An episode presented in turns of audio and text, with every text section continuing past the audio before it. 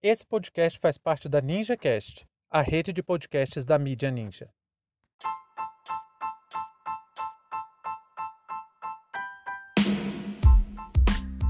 Golpe em El Salvador. Sejam bem-vindos e bem-vindas ao seu plantão informativo com análise e opiniões a partir de uma perspectiva histórica.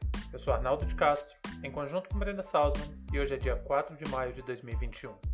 Conheça nossa campanha de financiamento coletivo em catarse.me história.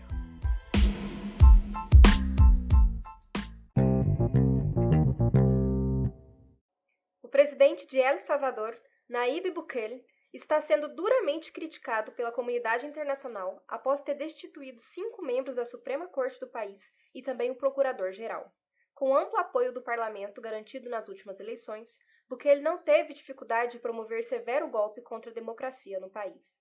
Dos 85 parlamentares, 61 são apoiadores do presidente. Passadas poucas horas da posse dos parlamentares, eles votaram pela expulsão dos magistrados de seus cargos. Muito se engana quem pensa que ditaduras são construídas do dia para a noite. Não é um fenômeno de curta duração, e sim uma construção que pode durar anos. Quando eu penso na ascensão da nova direita no mundo, não tem como não lembrar dos eventos que antecederam a Segunda Guerra Mundial. E não, gente, a história não se repete. Isso é muito importante destacar. O que estou tentando chamar a atenção é que a omissão e a conivência são os apoios mais que perfeitos para a instalação de ditaduras, ainda mais quando falamos de América Latina. O que está acontecendo em El Salvador faz parte de um contexto maior que demonstra uma crise da democracia ocidental. Essa crise é uma espécie de desmascaramento, de descortinamento das tensões e fissuras inerentes ao modelo político e econômico que a gente vive. Está mais que explícito que o desenvolvimento social não tem espaço reservado nas políticas neoliberais, e isso tem gerado revoltas populares constantes. Mas hoje, por incrível que pareça, apesar da grande rede de informações que temos disponíveis, a classe trabalhadora está cada vez mais desorganizada. Isso abre espaço para que lideranças dos mais variados países utilizem as redes sociais para consolidar seu poder através de discursos extremados e com amplo apelo popular. E a base do discurso é a mesma: superar a velha política, modernizar, romper com tudo isso que está aí e por aí vai. Esse tipo de pensamento em El Salvador encontra muito amparo entre boa parte da população que está cansada de diversos problemas sociais, principalmente a violência urbana. El Salvador é um dos países mais violentos do mundo, e foi em cima do discurso punitivista que Bukele se elegeu. Além disso, ele se apresentou como uma espécie de outsider, porque rompeu com a estrutura hegemônica do país, que era até então praticamente bipartidarista. De um lado, a Aliança Republicana Nacionalista, Arena, partido de direita, e do outro, a Frente Farabundo Martí de Libertação Nacional, FMLN, que é o partido de esquerda. Essa composição política se deu depois de quase 12 anos de guerra civil no país, que deixou uma média de 75 mil mortos.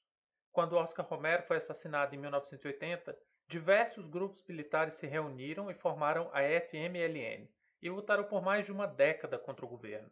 Até que houve um acordo de paz em janeiro de 92, que foi o acordo de Chapultepec, e nesse acordo a FMLN se tornou um partido e foi aprovada uma lei de anistia, de lá para cá, as disputas eleitorais sempre foram muito intensas, mas com ampla vitória da Arena. Apenas em 2009, a FMLN conseguiu eleger um candidato, detalhe. Coordenador da campanha de Maurício Funes, que era o candidato deles, da esquerda, foi o João Santana. Maurício Funes, ao final do seu mandato, foi acusado de corrupção. A justiça decretou sua prisão e ele se exilou na Nicarágua, alegando estar sendo perseguido político. Funes foi acusado de lavar dinheiro através de negociações em nome de seus filhos e de sua mulher. E mesmo apesar de já ter sido considerado uma das lideranças mais populares das Américas, o caso de corrupção imputado a Funes causou grande tensão na sociedade salvadorenha. E uma grande desilusão se impôs, e em cima dessa grave crise política, Bukele estabeleceu sua propaganda. E assim, em 2019, ele foi então eleito presidente. De lá para cá, tenta avançar contra a frágil democracia salvadorenha. Em uma de suas investidas, ele invadiu o parlamento e mandou abrir uma sessão legislativa com apoio dos militares e da polícia. Nessa ocasião, o legislativo tinha barrado um milionário empréstimo que Bukele tinha feito com o Banco Mundial para comprar armas, com a desculpa de que as forças de segurança precisavam se equipar para investir contra a violência no país. A adesão das massas ao seu projeto está muito ligada à rede de informações que Bukele mantém através das redes sociais. Na verdade, praticamente ele governa pelas redes sociais. Demite funcionários do governo, responde a organismos internacionais, planta discórdia e inflama a, a insurreição do povo através de suas contas, principalmente a do Twitter. Diversas autoridades salvadorenhas têm denunciado Bukele e pedido apoio internacional, principalmente à Organização dos Estados Americanos, a OEA. E vendo a imobilidade dos organismos internacionais, Bukele, cada dia que passa, fecha mais o regime. Sua última investida veio logo depois de uma avassaladora vitória no legislativo. Seu governo garantiu a maior parte das cadeiras do parlamento e assim ele conseguiu atingir poderes para atacar a última fronteira contra ele, o poder judiciário.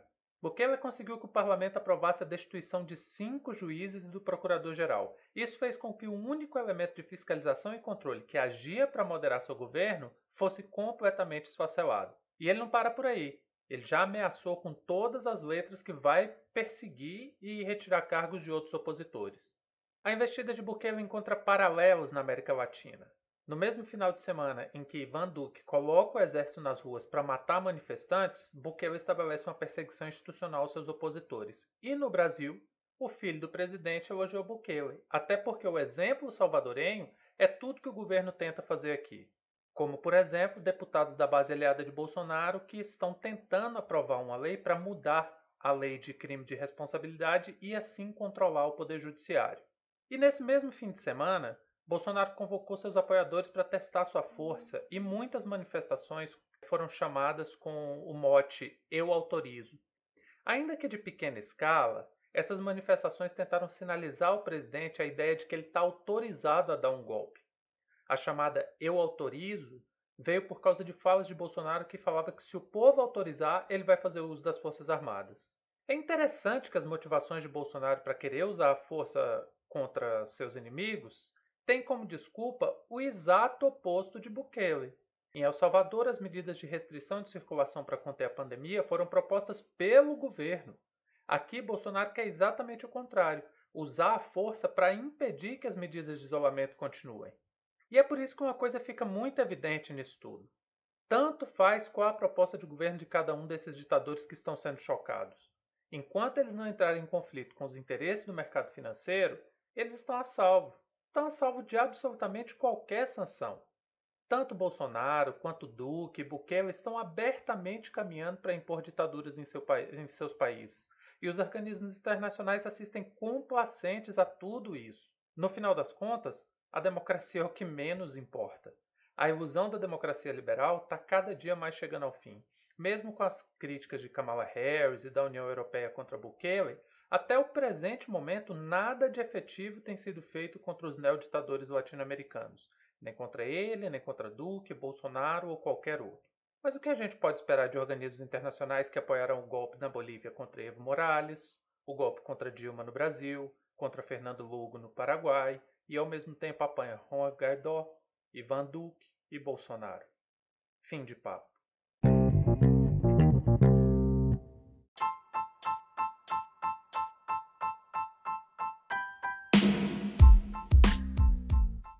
Entre tantos fatos que nos cercam e com a velocidade de informações a que estamos submetidos, essa foi nossa escolha para o destaque de hoje.